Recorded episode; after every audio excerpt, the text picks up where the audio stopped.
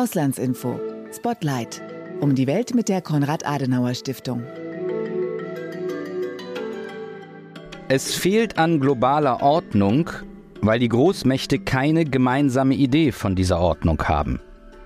Dieser Satz stammt aus dem Buch Weltunordnung von Carlo Masala. Darin zeichnet der Professor der Bundeswehruniversität in München das Bild von einer durch Ungewissheit und Konflikte geprägten Welt. In dieser Welt konkurrieren auf- und absteigende Mächte und die Instabilität nimmt zu. Es ist sehr wahrscheinlich, schreibt er, dass der Kampf um die Vorherrschaft in den kommenden Jahren an Schärfe deutlich zunehmen wird. Wie konflikthaft die Welt und wie fragil Freiheit und Sicherheit sind, führt der Überfall Russlands auf die Ukraine deutlich vor Augen. Einen zwischenstaatlichen Krieg in Europa haben viele für unmöglich gehalten. In dieser Folge von Auslandsinfo Spotlight sprechen wir mit Carlo Masala über den russischen Expansionskrieg in der Ukraine und über die internationale Ordnung. Wir wollen fragen, welche machtpolitischen Konsequenzen der Krieg, jenseits des konkreten Kampfgeschehens vor Ort, auf globaler Ebene hat. Wir wollen auf Chinas globale Ambition und Amerikas Rolle für die Sicherheit Europas schauen. Und wir wollen darüber sprechen, wie eine vernünftige europäische Sicherheitspolitik aussehen könnte und warum es vielen hierzulande offenbar nach wie vor schwerfällt, die neuen Realitäten zur Kenntnis zu nehmen und entsprechend zu reagieren. Mein Name ist Fabian Wagner und ich moderiere diesen Podcast zusammen mit Gerrit Wilke. Willkommen. Fabian, du hast mit Carlo Masala gesprochen. Herr Masala ist ja derzeit häufig in den Medien, aber für alle, die ihn nicht kennen, könntest du ihn bitte einmal kurz vorstellen? Ja, gerne. Tatsächlich ist Herr Masala viel in den Medien präsent, nicht zuletzt seit dem Krieg in der Ukraine. Er ist seit 2007 Professor für internationale Politik an der Universität der Bundeswehr in München und er ist Mitherausgeber mehrerer Zeitschriften zur Sicherheitspolitik. Außerdem ist Herr Masala passionierter Twitterer und Teil des Teams des Podcasts Sicherheitshalber. Ein wirklich sehr empfehlenswerter Podcast für jeden, der sich für Außen- und Sicherheitspolitik interessiert. Alles klar. Hören wir nun rein in dein Gespräch mit dem Politikwissenschaftler Carlo Masala. Bei mir ist jetzt Carlo Masala, Politikwissenschaftler und Professor für internationale Politik an der Universität der Bundeswehr in München. Herr Masala, vielen Dank, dass Sie in Ihrem Kalender einen Platz für dieses Interview freigeräumt haben. Das freut uns sehr. Herzlichen Dank für die Einladung. Herr Masala, wir wollen gleich über die Auswirkungen der russischen Invasion der Ukraine auf die Struktur der internationalen Politik sprechen. Bevor wir aber richtig einsteigen, äh, würde ich gerne mit Ihnen mit einer Art Aufwärmrunde beginnen. Das machen wir immer so bei uns in dem Podcast. Das ist aber nicht wirklich kompliziert. Ich gebe Ihnen kurze Teilsätze vor, die Sie vervollständigen, spontan und ohne groß nachzudenken. Einverstanden? Versuchen wir es. Versuchen wir es. Der russische Angriff auf die Ukraine ist für Europa eine nachhaltige Sicherheitsbedrohung. Wäre ich kein Politikwissenschaftler geworden, wäre ich Musiker geworden. Welches Instrument? Gitarre und Saxophon. Okay. Wenn ich meinen Studenten nur ein einziges politikwissenschaftliches Buch empfehlen müsste, wäre das? Wow. Ähm, Platon, die Politär. Warum? Weil ich finde, das sind die fundamentalsten, grundlegendsten Überlegungen über die Organisation gesellschaftlichen Zusammenlebens. Herr Masada, der Militärhistoriker Sönke Neitzel hat vor einigen Monaten in diesem Podcast gesagt, dass es zentral sei, die Ukraine in ihrem Verteidigungskampf gegen die russische Aggression zu unterstützen, weil es in dem Krieg auch darum gehe, ob die euroatlantische Weltordnung überlebe oder nicht. Putin gehe es nicht nur um territoriale Gewinne in der Ukraine, sondern darum, die Präsenz der USA in Europa zurückzudrängen und exklusive Einflusszonen wiederherzustellen. Es gehe in dem Krieg daher, so Neitzel, um große strategische Fragen des 21. Jahrhunderts. Teilen Sie diese Einschätzung? Ist es also tatsächlich das, was Putin anstrebt, eine neue internationale Ordnung? Also Sönke hat das ja hier bezogen auf den euroatlantischen Raum und ich teile das alles, was er sagt. Und das sind ja auch die Inhalte der Briefe, die, also Lavrov, aber letzten Endes an Putin, an die USA und die NATO geschickt hat. Ich glaube am 18. Dezember 2021. Ich würde aber noch mal einen Schritt weiter gehen. Das ist eine Dimension dieses Krieges. Ich würde sagen, eine zweite Dimension dieses Krieges ist, ähm, für mich ist dieser Krieg der Höhepunkt und möglicherweise nicht abzusehen der Wendepunkt in den Bestrebungen revisionistischer Mächte, allen voran Russlands und Chinas, die gesamte internationale Ordnung, so wie wir sie kennen, wie sie sich entwickelt hat seit 1945, letzten Endes ja upside down, vom Kopf auf die Füße zu stellen. Also es hat eine globale, es ist, ein, es ist auch Teil eines globalen Ordnungskrieges, einer globalen Ordnungsauseinandersetzung. Das führt mich dazu, was Sie vor einiger Zeit auf einer Veranstaltung der Konrad-Adenauer-Stiftung gesagt haben. Ich zitiere Sie da sinngemäß. Sie haben gesagt, die entscheidende Frage der näheren Zukunft ist jene nach nach der Polarität des internationalen Systems. Knüpft ja ein bisschen anders an. Genau. Was meinen Sie damit konkret? Also es gibt das Bestreben der Volksrepublik China, in Asien eine regionale Hegemonie zu errichten die aus der Perspektive der Volksrepublik China meines Erachtens die Vorstufe ist zu dem, was China eigentlich gerne erreichen würde, nämlich die sogenannte berühmte Augenhöhe mit den USA. Das wäre dann eine bipolare Situation. Anders als die Bipolarität, die wir zwischen den USA und der Sowjetunion von, da mögen sich jetzt Historiker darüber streiten, ob man jetzt schon sagen kann von 48, aber zumindest sozusagen ne, seit den 50er Jahren bis zum Ende des ähm, Kalten Krieges erlebt haben. Und natürlich ist es das Bestreben der Chinesen, dann aus der bipolaren Situation in eine unipolare reinzukommen, das heißt stärkste und bestimmende Macht im internationalen System zu werden. Also von daher ist die entscheidende Frage, die sich die nächsten 10, 15, 20 Jahre stellen wird, wird es den Vereinigten Staaten gelingen, diesen Aufstieg Chinas zu verlangsamen oder vielleicht gar zu verhindern oder nicht? Und wenn nicht, werden wir in eine, wie gesagt, wann das so sein wird, das kann man jetzt nicht vorhersagen, aber wenn nicht, werden wir in eine neue Bipolarität auf der globalen Ebene reinkommen. Ich würde jetzt gerne noch mal ein bisschen auf den Krieg Russlands in der Ukraine blicken. Wenn wir da darauf schauen, wie andere Staaten in der Welt auf diesen Krieg blicken, ich denke zum Beispiel an Indien, Südafrika oder Brasilien, so sehen wir, dass die die hiesige Sicht, die wir hier haben, keinesfalls in Gänze teilen. Diese Länder erhalten sich mit einer klaren Verurteilung Russlands zurück, äh, nicht zuletzt auch aus wirtschaftlichen Erwägungen. Wie sehe aus Ihrer Sicht eine sinnvolle Politik gegenüber solchen geopolitisch ja wichtigen Staaten aus, die sich nicht klar auf eine Seite schlagen wollen? Sie haben das zuletzt, wenn ich mich recht erinnere, mal, haben Sie diese Staaten mal als Swing States beschrieben. Genau, richtig. Die Beobachtung ist richtig. Es gibt eine ganze Reihe von, ich sag jetzt mal, nicht unwichtigen Staaten weltweit gesehen, die keine klare, eindeutige Position gegen diesen russischen Angriffskrieg beziehen. Und das hat was mit ihren ökonomischen Interessen zu tun. Das hat was aber auch natürlich mit, ähm, ich sage jetzt mal, Fehlern, die der sogenannte Westen in der Vergangenheit gemacht hat, zu tun. Also ein richtiges Argument, wenn man in Brasilien oder in Indien ist, ist, dass sie sagen, naja gut, 2003 haben die USA einen völkerrechtswidrigen Angriffskrieg gegen den Irak vom Zaun gebrochen da habt ihr zwar aufgeschrien, aber das war es dann auch. Irgendwann sozusagen ähm, habt ihr diesen Krieg einfach laufen lassen, ihr habt die USA nicht sanktioniert und alles Mögliche. Fair Point, muss man einfach sagen. Das stimmt einfach. Ja, auf, zumindest auf einer oberen Ebene, genau, wenn man das vergleicht. Wenn man genauer, wenn hinguckt, man genauer hinguckt, äh, gibt es da durchaus Differenzen, aber auf einer oberen Ebene muss man ganz einfach sagen, ja, völkerrechtswidriger Angriffskrieg. Natürlich haben wir die USA nicht sanktioniert und all das, was wir mit Russland machen, haben wir mit den USA auch nicht, äh, damals nicht gemacht. Der zweite Punkt, den ich glaube, der aber wichtiger ist, oder eigentlich ist es der dritte Punkt, Deswegen nenne ich sie auch Swing States. Wenn es stimmt, was ich sage, dass wir uns in dieser globalen Auseinandersetzung äh, befinden, in der die USA relativ an Macht verliert, weil China stärker wird.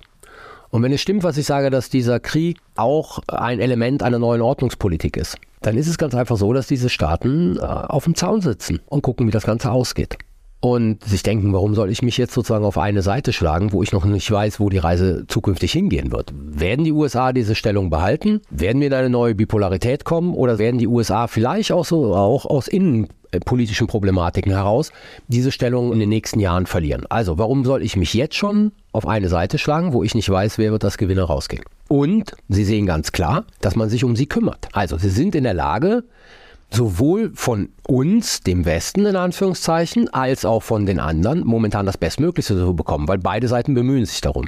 Also eine sehr komfortable Lage. Ich glaube, diese Staaten werden zukünftig eine sehr entscheidende Rolle spielen bei dieser Frage, gehen wir in eine neue Bipolarität oder nicht. Und es wird davon abhängen, wie wir unsere Angebote an diese Staaten gestalten, dass sie öfters, ich sag mal, auf unserer Seite sind, als auf der Seite der anderen. Ich halte es für ausgeschlossen, dass die sich committen werden. Mhm. Die werden bei ihrer Dazwischenposition bleiben und werden je nach Interessenlage mal mehr mit den Russen und den Chinesen zusammengehen und mal mehr mit den USA und den Europäern zusammengehen. Und deswegen glaube ich, so muss man sich um diese Staaten kümmern. Ich sehe, dass das äh, der Bundeskanzler gerade macht, also der Schwerpunkt Er war jetzt ja auch in Afrika, ähm, er war in Lateinamerika. Also man hat die Bedeutung dieser Staaten erkannt. Ich halte es aber für ganz, ganz wichtig, dass man dieses Mal im Vergleich zum Kalten Krieg versucht, wirkliche Partnerschaften mit diesen Staaten zu schließen. Also das Schlechteste, was man machen kann, ist denen das Gefühl zu geben, weil das kennen sie, dass man sich für sie interessiert, weil jetzt gerade akut eine Auseinandersetzung läuft. Und dass wenn diese Auseinandersetzung vorbei ist, dass sie dann keine Rolle mehr spielen. Das war ja das Phänomen, das die meisten Staaten in Afrika hatten nach dem Ende des Ost-West-Konflikts. Ne, USA hatten gewonnen, haben dann gesagt, gut, jetzt gehen wir nach Hause, viel Glück bei eurem weiteren Weg. Und plötzlich war sozusagen, waren die USA aus ganz USA und die Europäer aus ganz, ganz vielen ähm, afrikanischen Ländern weg.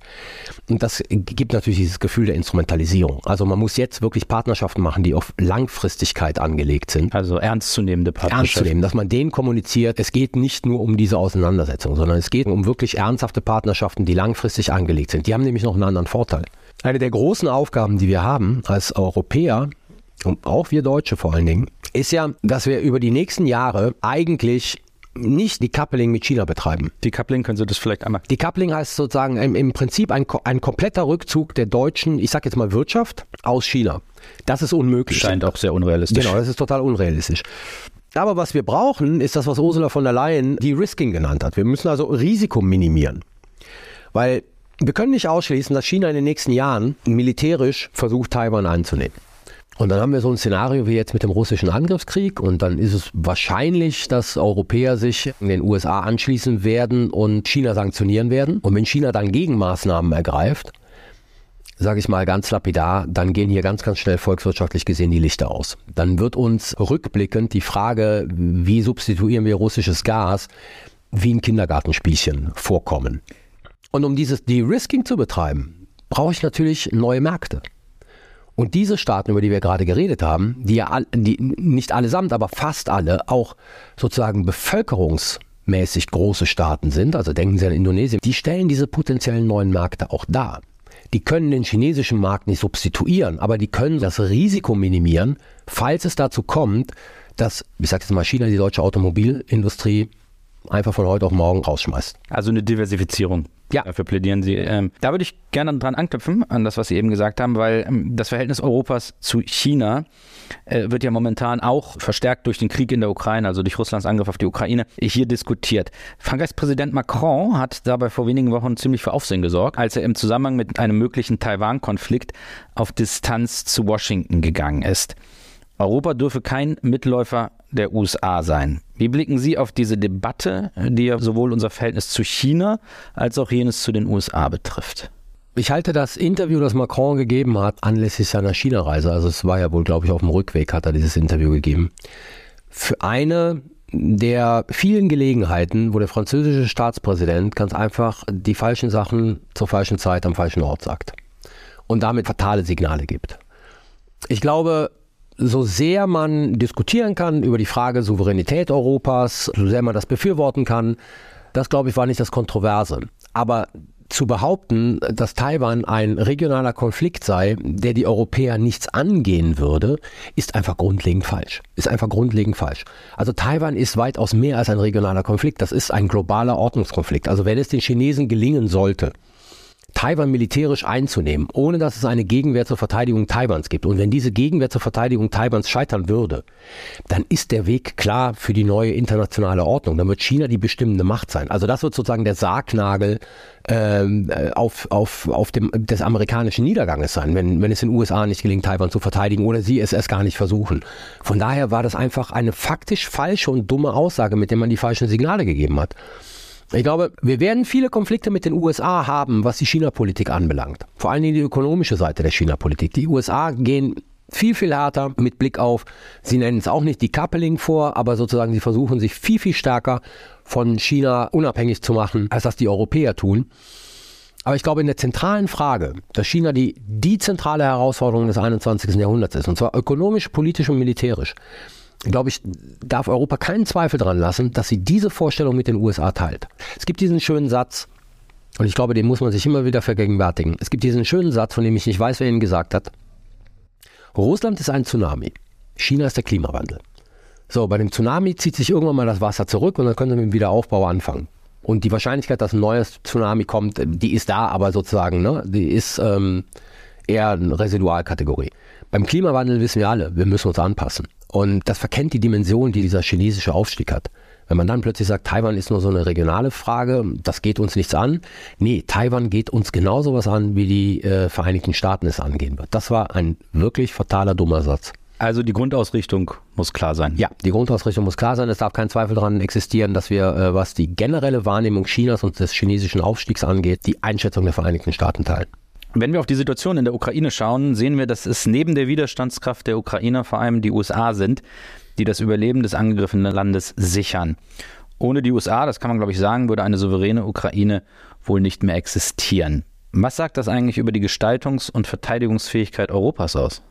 Es sagt das Offensichtliche aus, dass wir weder gestaltungs- noch verteidigungsfähig sind. Das muss man einfach ganz klar sagen. Wir wären nicht in der Lage, diese Unterstützung äh, für die Ukraine zu gewährleisten, die alle jetzt zusammen gewährleisten und die vor allen Dingen, wo die Hauptlast die Vereinigten Staaten trägt was unsere Verteidigungsfähigkeit anbelangt. Nicht umsonst hat Deutschland ja diese European Sky Shield Initiative äh, gestartet im Rahmen der EU, weil wir mit Blick auf äh, Luftverteidigungskapazitäten komplett blank sind. Also wenn die russische Föderation gegen ein EU-Mitgliedsland Krieg führen würde, dann würde der nicht mit Panzer beginnen, ähm, der, der würde sicherlich mit Cyber und kritischer Infrastruktur beginnen, aber als allererstes würden Raketen fliegen. Und wir haben nicht die Fähigkeit, wie wir sie jetzt gerade in der Ukraine erleben, diese Raketen abzufangen, wenn sie in großer Anzahl kommen. Also von daher, wir haben enorme, wahnsinnige Lücken, was unsere Verteidigungsfähigkeit anbelangt. Nun hat aber ja Kanzler Olaf Scholz nach dem russischen oder nach dem Beginn des russischen Angriffs auf die Ukraine die Zeitenwende-Rede gehalten. Zumindest jenseits der politischen Ränder war man sich einig, dass es in der Sicherheitspolitik einen fundamentalen Richtungswechsel braucht. Und doch steht man in Sachen Landes- und Bündnisverteidigung heute offenbar nicht viel besser da als damals. Vor kurzem berichteten Medien, dass die Bundeswehr ihre Zusagen an die NATO und ihre Bündnisverpflichtung offenbar nicht erfüllen kann. Demnach könne die Einsatzbereitschaft einer Division, die Deutschland der NATO ab 2025 zugesagt habe, nur bedingt hergestellt werden. Woran liegt das? Haben wir noch nicht wirklich erkannt, was die Stunde geschlagen hat? Das ist ähm, eine exakte Formulierung. Also man müsste es vielleicht andersrum sagen. Wir haben zwar erkannt, was die Stunde geschlagen hat, wir haben aber nicht die notwendigen Konsequenzen rausgezogen. Ich würde mal sagen, wir haben ein Jahr verloren. Und das Entscheidende ist, dass dieses Außensicherheits- und verteidigungspolitische System, die Struktur, die wir haben in der Bundesrepublik Deutschland, wenn Sie mal die ersten drei Wochen nach Kriegsbeginn mal wegnehmen, letzten Endes wieder in Friedenszeiten verfallen ist. Ähm, der Kanzleramtsminister Wolfgang Schmidt wird von der, vom Wall Street Journal zitiert, dass ähm, man am Anfang eigentlich erwartet hat, dass die russische Föderation in relativ kurzer Zeit die Ukraine niederringen wird und dann halt an der Grenze zu den baltischen Staaten steht und keiner weiß sozusagen, gehen sie weiter oder nicht. Und das hat hier in diesem System viel Bewegung erzeugt. Die ersten drei, vier Wochen. Und dann hat man realisiert, das wird nicht passieren. Und die Russen sind nicht in der Lage, Kiew einzunehmen und sie müssen, müssen sich sogar zurückziehen und in den Osten verlegen und in den Süden. Und das hat dieses ganze System wieder in, seine, in seinen Friedensmodus übergehen lassen. Und so agieren wir eigentlich fast bis jetzt. Wir agieren so, als ob es den 24.02. nie gegeben hätte. Und das ist ein strukturelles Problem und das erklärt ganz, ganz viele Entwicklungen, wie sie in, in, im vergangenen Jahr oder in den vergangenen 14 Monaten gelaufen sind. Ich gebe Ihnen ein Beispiel. Scholz kündigt am 27.02. das Sondervermögen für die äh, Bundeswehr an. Also 2022. Genau, 2022. Es ist abgesprochen mit der größten demokratischen Opposition, der CDU-CSU-Fraktion, die ihr okay gegeben hat zu diesem Vorschlag. Voraussetzung ist eine Änderung äh, des Grundgesetzes. Das passiert dann, glaube ich, im Juni oder im Juli. Und im November bewilligt der Haushaltsausschuss die 100 Milliarden. Das heißt, von Februar bis November gibt es kein Geld. Das ist Friedenszeiten. Das ist sozusagen die Berücksichtigung des normalen parlamentarischen Prozesses. Mir kann keiner sagen, dass man den nicht hätte auch beschleunigen können. Ja, man hat aber nicht getan. Sondern das ist das Agieren in Friedenszeiten, so als ob es im Osten Europas keinen Krieg geben würde, der unsere gesamte Sicherheit bedroht. Dann kommen natürlich noch so, ich sag jetzt mal bundeswehrinterne Probleme. Man hat nicht richtig das Beschaffungssystem beschleunigt. Ja, also Boris Pistorius versucht das jetzt. Er hat ja sozusagen diese beiden, den einen Erlass herausgegeben, wo er sagt, alle Verordnungen über der europäischen Vergaberichtlinie, die sich die Bundeswehr selber gesetzt hat, werden außer Kraft gesetzt. Und ähm, prioritär wird das gekauft, was marktverfügbar ist. Das sind zwei wichtige Bausteine. Aber sie, sie kommen halt zwölf Monate zu spät. Das muss man ganz einfach sagen. Und woran liegt das? Das liegt daran, dass wir realisiert haben, dass dieses Bedrohungsszenario, das wir am Anfang des Krieges hatten, sich nicht realisiert. Der Russe wird nicht vom Baltikum stehen und wir wissen nicht sozusagen dann, ob er ins Baltikum einmarschiert. Sondern der Russe ist irgendwo im Osten gebunden, die Ukraine verteidigt sich sehr erfolgreich, wir unterstützen die Ukraine dabei, aber dadurch wird dann natürlich der Druck aus dem Kessel genommen. Weil wenn Sie es vergleichen, und das finde ich das Interessante daran, wenn Sie es mit der Innenpolitik vergleichen und der Frage LNG-Terminals, da war der Druck groß. Da wusste keiner, kommen wir über den Winter, können wir genug Gas äh, einkaufen. Deutschland hat ein LNG-Terminal innerhalb von acht Monaten auf die Beine gestellt bekommen. Und jeder, der sich mit, mit Landes- und Kommunalpolitik und diesen Fragen beschäftigt, weiß, dass das nicht der normale Weg ist. Das heißt, sie müssen sämtliche Vorschriften und Verfahrensrichtlinien ignorieren, damit sie in acht Monaten sowas auf die Beine gestellt bekommen. Das war Krise. Das war ganz dezidiert, da haben wir sozusagen unter den Bedingungen der Krise agiert. Das haben wir nicht im Sicherheits- und verteidigungspolitischen Bereich gemacht. Wenn ich das jetzt richtig deute, ist das aber so, dass Sie die Lesart, okay, die, die äh, Russland hat es nicht geschafft, äh, Kiew einzunehmen und deswegen kann man oder muss man das Ganze vielleicht nicht ganz so beschleunigen, wie am Anfang gedacht, dass Sie das, diese Interpretation für falsch halten, also diese oder diese, ja, die dieses Vorgehen ab, für falsch. Die halte ich absolut für falsch, weil wir haben es bei Russland mit einem neoimperialen Akteur zu tun. Alles, was wir von Putin und seiner Umgebung hören, ist die Revision, wir hatten das ja gerade eben am Anfang besprochen, diese beiden Briefe, ne, Abzug aller Amerikaner auf den Stand von 1997 aus, aus Mittel- und Osteuropa und, und so weiter und so fort. Das ist die Revision sozusagen der territorialen Landkarte Europas. Und solange dieser Revisionismus, die, dieser, diese neoimperiale Ideologie in Russland vorherrscht, haben wir selbst, wenn Russland nur kleine Gewinne in der Ostukraine oder im Süden der Ukraine machen sollte, nie die Gewissheit, dass dieses Land nach einer Phase, wo seine Streitkräfte wieder regeneriert sind, den zweiten Schritt machen wird. Ja, also von daher ist es, natürlich ist es was anderes, als wenn man die Ukraine in drei Wochen einnimmt und dann steht man an der Grenze zum Baltikum. Aber zu glauben, dass wenn dieser Krieg so ausgeht, dass die Ukraine territoriale Konzessionen machen müsste, dass sich Russland damit zufrieden gibt, das ist eine Chimäre. Ja, das ist im Prinzip die Wiederholung von 2014. Ja, und das wird wahrscheinlich auch die Herausforderung sein, dass wenn denn irgendwelche Verhandlungsangebote kommen oder verhandelt wird, dass der Öffentlichkeit äh, zu vermitteln, dass man nicht jedes Angebot einfach so ohne weiteres annehmen kann. Richtig, das ist der Punkt. Wir dürfen es einer, äh, einem Staat, einer Nuklearmacht nicht erlauben, mit ihren konventionellen Streitkräften territoriale Gewinne zu machen, weil damit geben wir die Blaupause für den nächsten Versuch. Ob dieser nächste Versuch in drei Jahren, in sechs oder in sieben sein wird, sei dahingestellt. Aber es wird einen nächsten Versuch geben, weil das russische Anliegen war ja klar, die Zerstörung der Ukraine als souveränen Staat. Das russische Anliegen ist ja klar, das Zurückdrehen der geschichtlichen Uhr auf den Stand von 1997, um den Einfluss auf die Staaten Mittel- und Osteuropas zu erhöhen.